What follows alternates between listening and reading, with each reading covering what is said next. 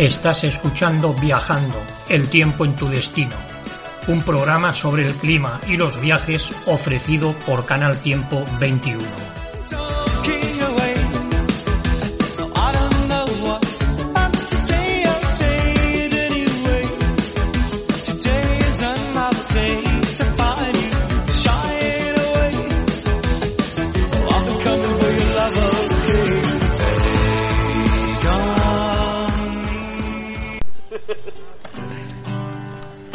Continuamos nuestra ruta por el mundo y en la presente ocasión, en nuestro programa El tiempo en tu destino, nos trasladamos al continente asiático y visitamos un extenso país con un área total de 1.913.580 kilómetros cuadrados y una costa total de 54.716 kilómetros.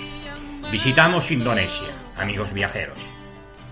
La República de Indonesia es un archipiélago ubicado entre el Pacífico y el Océano Índico. Es uno de los países más grandes de Asia y posee una población de más de 275 millones de personas, de las cuales más de 10 millones y medio habitan en su capital, Yakarta. El archipiélago comprende más de 17.000 islas, la mayoría de las cuales están deshabitadas. Hay fronteras nacionales directas con los tres países vecinos, Timor Oriental, Malasia y Papúa Nueva Guinea. El pico más alto de la montaña, Pirámide Castén, está a 4.884 metros. ¿Y qué nos ha motivado viajar a tan grande y remoto país? Pues bien, Indonesia es un crisol de culturas que se ha ido forjando a lo largo de los años, marcada por las distintas influencias que ha tenido el país. Desde sus orígenes como reino hindú en el siglo VII, del cual tenemos las muestras de los fabulosos templos de Prambanan y Borobudur, y posteriormente la colonización del Islam partiendo desde Sumatra para continuar con la influencia de las colonias europeas en la que destacan los holandeses. Indonesia ha forjado su carácter cultural sobre todas estas influencias. Además, dispone de una amplia y variada biodiversidad, por lo que hay lugares muy interesantes y y bonitos que se pueden visitar. Y lógicamente no nos podemos olvidar de algunas de sus múltiples playas, algunas de ellas ideales para los surfistas en la zona de Bali. Otras son pequeños tesoros marinos como los que se encuentran en el archipiélago de Raja Ampat. Pero amigo viajero, un viaje a Indonesia debe planificarse bien, ya que al ser tan extenso y con tantas islas es imposible visitarlo si antes no haberse informado bien. Pero en este podcast proporcionaremos la información necesaria así como un itinerario por Indonesia de 15 días, detallado los lugares e islas más interesantes a visitar. Acompáñanos en este viaje y te aseguramos que no te defraudará. ¿Y cuál es la mejor época para visitar Indonesia? Pues bien, ahora vamos a dar los principales datos climáticos tanto a nivel de todo el país como de su capital, Yakarta. De esta manera, el viajero podrá elegir, si así es su deseo, la mejor época para visitar dicho país. El clima de Indonesia es fundamentalmente tropical, con dos estaciones bien definidas, la estación seca y la estación húmeda o lluviosa. Pero hay extensas zonas en las que predomina el clima ecuatorial, es decir, caliente, húmedo y lluvioso durante todo el año. Como suele ocurrir en los países cálidos, las lluvias se producen principalmente en forma de chaparrón o de tormenta, que en los meses más lluviosos pueden llegar a ser torrenciales. Pero veamos ahora las diversas zonas en las que predomina un determinado tipo de clima o subclima. El clima ecuatorial incluye la costa y la ladera meridional de Sumatra y la parte occidental de Java, casi todo Borneo y una buena parte de Nueva Guinea Occidental. En estas zonas hay fuertes lluvias durante todo el año. El clima subecuatorial. Incluye la parte interior y septentrional de Sumatra, la parte sureste de Borneo, la parte más al norte de Sulawesi, las islas Molucas, centros septentrionales y la parte más occidental de Nueva Guinea. En estas zonas no existe una verdadera estación seca, pero hay un periodo del año en el que las precipitaciones se vuelven menos abundantes, alcanzando alrededor de 100 milímetros por mes y el clima tropical. Incluye Yakarta y como ya se ha reseñado anteriormente hay dos estaciones diferenciadas, la seca y la lluviosa. Y ahora veamos, el clima de Yakarta es como ya hemos indicado anteriormente tropical, caluroso todo el año con una estación lluviosa y una estación seca.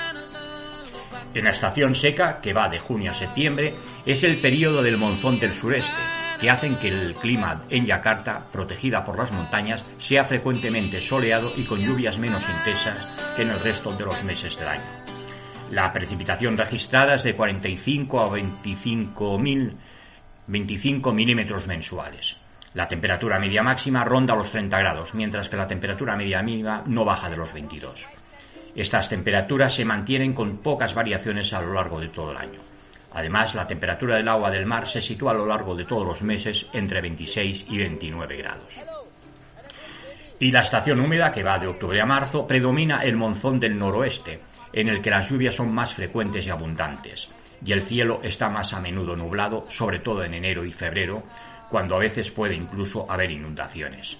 Las precipitaciones van desde los 112 milímetros del mes de octubre a un máximo de 300 milímetros en los meses de enero y febrero. Y las temperaturas máximas y mínimas son muy parecidas a las de la estación seca. Todo ello hace que la precipitación total al año sea de 1.800 milímetros y la temperatura media anual de 26,6 grados centígrados.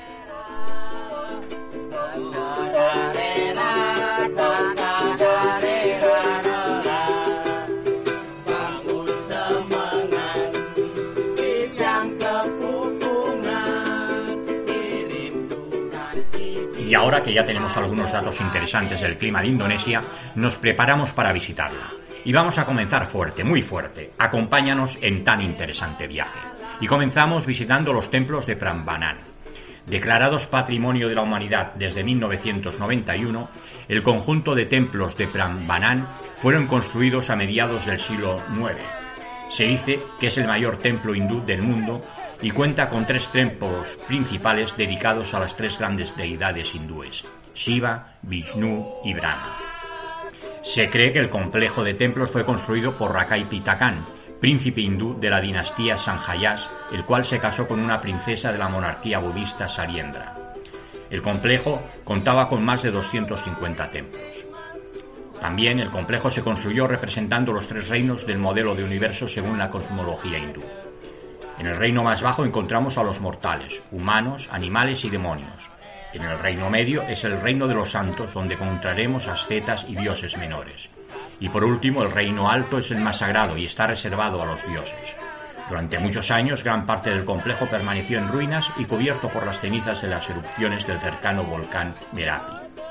Además, ha sido afectado por varios terremotos que asolaron la isla de Java desde 1918 a 1930. Se realizaron labores de reconstrucción y restauración. El punto principal del conjunto lo forman los templos principales, dedicados a Trinidad hindú, Brahma, el creador, Vishnu, el preservador, y Shiva, el destructor. Brahma es el dios creador que funda de nuevo el universo cada ciclo del mundo. Se le representa con cuatro cabezas simbolizando que ve en todas las direcciones. Vishnu, el dios que conserva y protege el universo. Se representa con color azul y cuatro brazos que simboliza que puede llegar a los cuatro rincones del mundo. Y Shiva, el destructor y liberador, personifica los ciclos de nacimiento, vida, muerte y renacimiento. Suele representarse con una figura impresionante de cuatro brazos, el pelo enmarañado, una luna en la cabeza y una serpiente enroscada al cuello. La mano derecha superior suele sostener un tambor con el que acompaña el ritmo de su danza de la liberación y la recreación. Shiva tiene un tercer ojo en la frente que simboliza muchas cosas. Y visitamos ahora el templo budista de Borobudur declarado también como Patrimonio de la Humanidad de la UNESCO desde 1991 y construido con más de dos millones de bloques de piedra y con 1.200 años en sus espaldas, el templo de Borobudur está considerado como el monumento budista más grande del mundo. Se construyó entre los años 750 y 850 por la dinastía Saliendra. Borobudur, cuyo nombre deriva del sánscrito Vyara Buldur Ur, el monasterio budista en la colina, estuvo abandonado durante varios siglos debido al declive del budismo en Java. El templo ha sufrido varias restauraciones para intentar borrar las marcas de años de erupciones del cercano volcán Merapi y la fiereza de la selva javanesa habían causado en el colosal monumento tras varios estudios hechos por expertos enviados por la UNESCO, en los que se reveló que parte de la colina donde se sentaba el templo estaba compuesto por suelos arcillosos y por piedra, y que dicha colina comenzaba a hundirse debido a la presencia de agua en el subsuelo, se decidió acometer una gran restauración, la cual comenzó en el año 1968 y se concluyó en 1983. Para alcanzar el nirvana o paraíso budista, deberemos pasar por los tres niveles y ascender sus nueve plataformas o pisos. En total se encuentran 504 figuras de Buda con las seis diferentes poses de meditación. Y nos acercamos para visitar al Parque Nacional Tanjung Puting. Situado en la isla de Borneo, la isla destaca por ser uno de los lugares más importantes del mundo en cuanto a biodiversidad se refiere. Situado la zona sur de la isla de Borneo, el parque tiene una extensión de 415 hectáreas y destaca por la diversidad del ecosistema forestales que presenta, como son bosques de tierra baja, bosque pantanoso de agua dulce, bosque tropical, bosque de manglar y bosque costero. Originalmente fue declarado reserva de caza en 1935, para posteriormente pasar a ser parque nacional en el año 1982 aunque en el año 1977 la UNESCO lo declaró reserva de la biosfera. El orangután y el mono narigudo son las dos especies principales que el turista puede ver en dicho parque. Otra especie interesante del parque es el cocodrilo de estuario, el cocodrilo esporoso.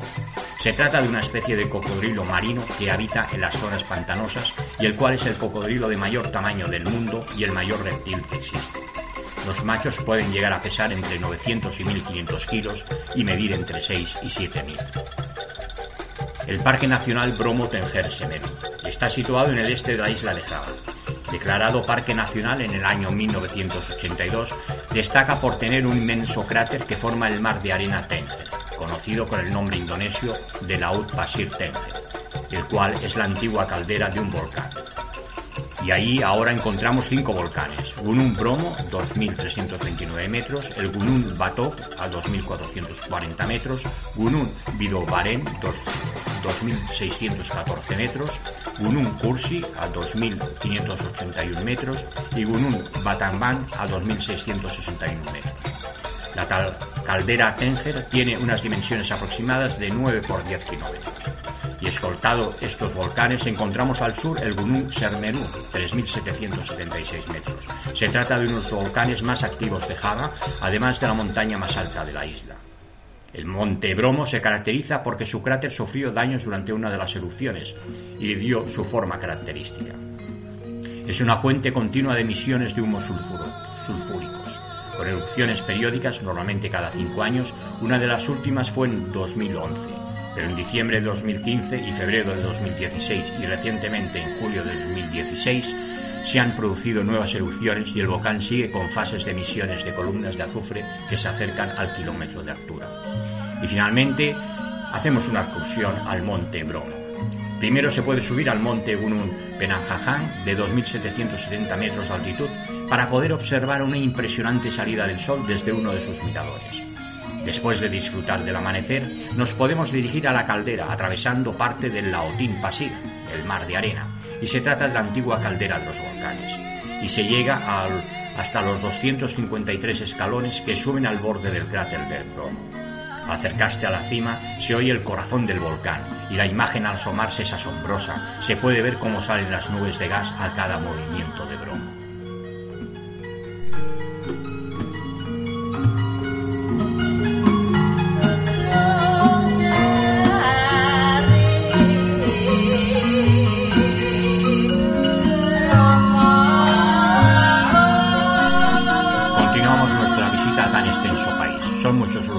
Que debemos visitar. El volcán Igen. Este volcán se hizo famoso hace unos años debido a las espectaculares imágenes de los fuegos azules que se tomaron debido a las emanaciones del lago sulfuroso que tiene en su cráter. Durante el amanecer se producen reacciones químicas entre los gases que emanan del volcán al contactar con el oxígeno de la atmósfera. Por eso se producen estas llamaradas azules. La meseta de Igen es una gran región volcánica en la que encontramos tres volcanes principales el Igen, 2.386 metros, el Merapi, 2.800 metros y el Raúl. Esta zona de tierras altas se encuentra llena de plantaciones de café y sus carreteras de acceso son bastante malas. El volcán Merapi que hay en esta zona no tiene nada que ver con el que encontramos en Java Central, cerca de Yogyakarta, que es el más famoso. Es en que en todo el país hay varios volcanes que se llaman Merapi, debido a que significa fuego en indonesio. El principal punto de interés de la meseta y el que atrae más a visitantes es el lago del cráter del volcán Igen. Se trata de un lago de color turquesa debido al azufre. El cráter de Igen mide 950 por 600 metros y su lago es el más ácido del mundo. Otra de las características de Higen son las minas de azufre que encontramos junto al lago. En ella cada día numerosos trabajadores extraen grandes cantidades de azufre que transporten en cestas de bambú con la que descienden por las faldas del volcán hasta las zonas de pesado. Para llegar al cráter de Higen hay que subir por un sendero de unos 3 kilómetros, de los cuales hay un kilómetro con un desnivel bastante pronunciado. Las nubes de sulfurosas junto al lago hacen muy difícil respirar, por esto es aconsejable llevar mascarillas y cuando se ve venir una nube ponerse de espalda. Visitamos ahora Ubud. Situada en el corazón de la isla de Bali, Ubud es el centro cultural y artístico donde se pueden pasar varios días paseando por sus calles y realizando excursiones a volcanes, cascadas, arrozales y templos cercanos.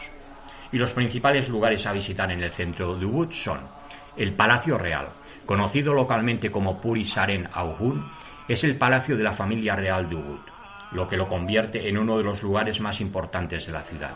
Sirve como depósito cultural de las artes, la danza y la literatura. El escenario y las salas de reuniones del palacio albergan eventos internacionales, incluyendo las ceremonias de apertura del Festival Anual de Escritores y Lectores de Ubud. El Templo Pura, Taman Sabans. A pocos metros del Palacio Real se encuentra este templo que está dedicado a la diosa del arte y del conocimiento. La arquitectura del templo es preciosa, con estanques y flores. El mercado tradicional de Ubud. Todos los días montan en las calles del centro, sobre todo en Raya Ubud, un mercadillo donde se puede encontrar de todo, desde fruta, verdura fresca, indumentaria, artesanías e incluso horas de arte. El Monkey Forest es uno de los imprescindibles que hacer en Ubud es visitar este monte, es Monkey Forest, que es la reserva natural sagrada con más de 30 hectáreas y en ellas habitan en libertad miles de monos. También hay varias galerías de artes y museos interesantes. Citaremos solamente algunos de ellos, el Museo Porilukisan, Rudana, el Museo de Arte Peruseneca y el Museo Blanco Renaissance. Y visitamos ahora también los alrededores de Ubud. Eh, continuamos visitando la isla de, Bali y comenzamos con los arrozales de Tecalacán. Son uno de los más famosos en Bali, ya que se encuentran cerca de Ubud. Dependiendo de la época o la fase de cultivo del arroz, encontraremos las terrazas con distinta fisonomía, desde el verde intenso que todos conocemos a los espejos de agua en los que podremos observar los primeros brotes. Se puede caminar por los arrozales, pero respetando a la gente que hay trabajando y pidiendo permiso. Además, el pueblo de Tegalalán dispone de varios locales de venta de artesanía. Eh, Pura Gun Kwai. Este templo se encuentra en un lugar espectacular, rodeado por plantaciones de arroz. Se trata de un templo que se caracteriza por sus diez candis excavados en la roca. Con una altura cercana a los 8 metros, estos monumentales funerarios se piensa que se construyeron dedicados a la realeza balinesa del siglo IX. Se piensa que se construyó como lugar de reposo espiritual, por ello se le conoce también como el Templo de los Reyes. También es interesante visitar Pura Tirta en Pul. Es uno de los templos más importantes de Bali. Tirta significa agua bendita, por ello todos los días se llena de fieles hinduistas que acuden al templo a purificarse con sus aguas. Además, como se acerca el día de la victoria o Galungan, el templo está lleno de gente haciendo ofrendas y llevándose agua sagrada. Y finalmente visitamos también y aconsejamos Pura Besaki. Se trata del templo hinduista más sagrado de Bali, conocido como el Templo Madre. Se encuentra situado a unos mil metros de altura en la ladera del volcán Aum, que es la montaña más alta de Bali con 3.031 metros. El Pura Besaki está compuesto por 22 templos distintos.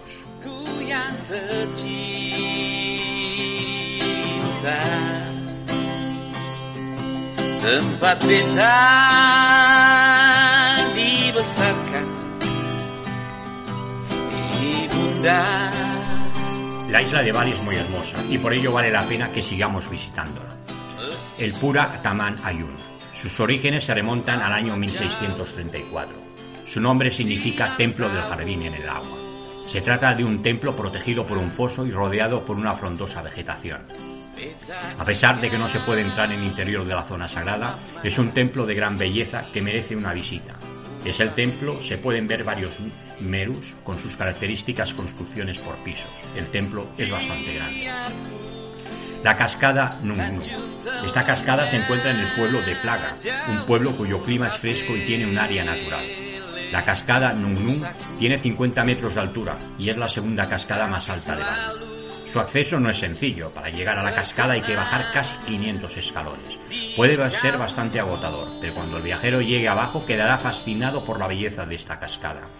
Las instalaciones en la cascada Nung Nung son muy adecuadas, donde se pueden encontrar baños, glorietas y algunas tiendas locales que venden bocadillos y refresco. Visitamos también Pura Ulum Danu Construido sobre el lago Bratán en el año 1663, está dedicado a la diosa Devi Danu, diosa del agua. Suele ser el lugar de peregrinación de los campesinos para que se garantice el suministro de agua a las cosechas. El lago Bratan se encuentra a 1200 metros de altitud y ocupa el cráter del antiguo volcán Katur.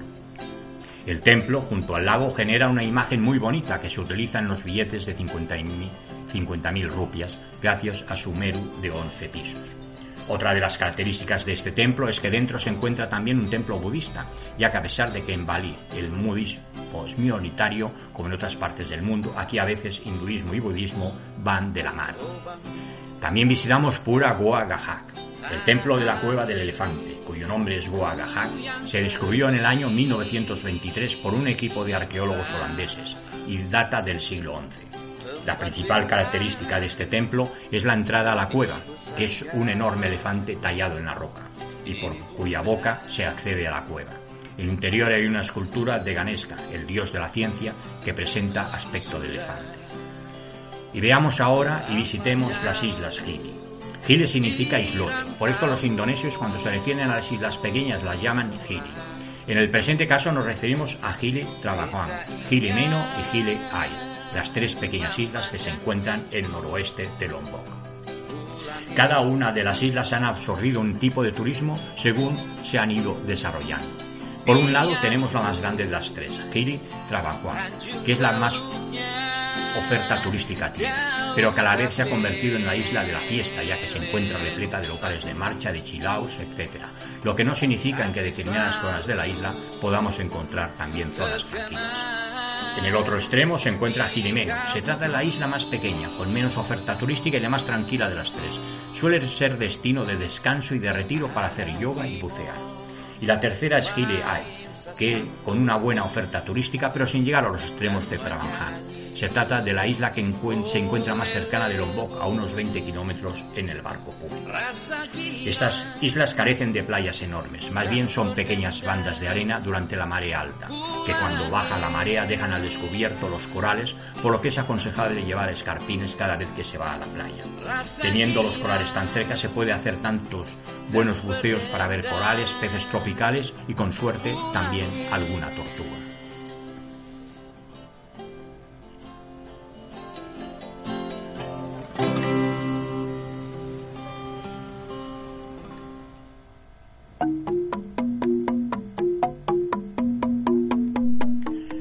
Continuamos nuestro recorrido por Indonesia. Todavía tenemos algunos días disponibles y vamos a aprovecharlos. Visitamos Lombok. La isla de Lombok, también llamada la isla de las perlas, debido a la abundancia y negocio de estas últimas, es también conocida localmente como una Virgen Bali. Lombok sigue siendo un paraíso verde esmeralda, con hermosas playas que conocer, abundantes arrozales y cascadas sorprendentes por descubrir, bajo la mirada del acechante volcán Rinjani. Y a continuación reseñamos algunos de los lugares de mayor interés para el viajero. El volcán Rinjani es una de las atracciones naturales que ver en Lombok. Avisamos de que el ascenso al volcán Rinjani no es una actividad para cualquiera. Hay que estar en muy buena forma física para realizar el ascenso. Subir hasta los 3.726 metros de altitud es duro por el tipo de terreno, el frío y la falta de oxígeno. Senaro es un pueblo, un pueblo en la parte norte de Lombok, desde donde parten las rutas del senderismo hasta la cima del volcán Rinjani y por las faldas de este. Senaro y las cataratas de Lombok. Senaro es un pueblo tradicional de montaña asentado en las verdes laderas del Parque Nacional del Volcán Rinjani y rodeado de arrozales y campos de cultivo tradicionales. Senaro siempre está vigilado por el acechante volcán que ofrece vistas de infarto a toda la isla. Sus habitantes se ganan la vida gracias al cultivo del arroz, del café, excelente y de sabor fuerte, y al cultivo del cacao y la vainilla. Hay tres cascadas que ver en Lombok, situadas en este vergel, siendo dos de ellas muy populares, Sendak Gile y Tiukele. Mientras que la tercera, la cascada de Betal Alenjak, no es realmente muy conocida, porque para llegar hasta allí se necesitan algunas habilidades de senderismo y muy buenas condiciones físicas. Y finalmente vamos a ver las playas de Lombok. Destaca especialmente la fotogénica Tanjung Ak Beach, con sus blanquísimos granos de arena que se asemejan a pequeñas perlas, extremadamente resplandecientes los días de sol intenso y en contraste con sus aguas calmadas y solitarias de azul turquesa, rodeadas de verdes palmeras. La costa de Senjiji. En esta zona de la isla las playas son de fina arena volcánica oscura, pero de aguas cálidas y cristalinas donde los viajeros se mezclan con los pescadores y la gente del lugar. Los templos hindúes destacan principalmente el palacio acuático de Mayura y el bello templo Meru. Y finalmente el bosque de los monos. Tomando un camino sinuoso en dirección hacia Senaru, el pueblo que da entrada al importante el imponente volcán Rincani, se atraviesa un impresionante paisaje de montaña que atraviesa un frondoso bosque protegido coronado de verdes picos llamado Pusuk, en el que hablan, habitan cientos de simpáticos monos. Y ha finalizado el viaje a Indonesia y son muchos los recuerdos y fotografías que nos llevamos de este viaje. Sí, efectivamente, son muchos los lugares pendientes de conocer, pero esta primera visita a este extenso país ha sido muy interesante y volveremos. Y pronto también estaremos de nuevo con todos vosotros con nuevos viajes. Y si estás interesado en visitar una ciudad o país en concreto, nos escribes a info canaltiempo21.com, nos lo comentas y allí nos iremos. Además, si quieres colaborar con nosotros y publicar en nuestra web o editar un podcast, también nos lo dices y lo comentamos. Un cordial saludo desde canaltiempo21.com a todos nuestros seguidores.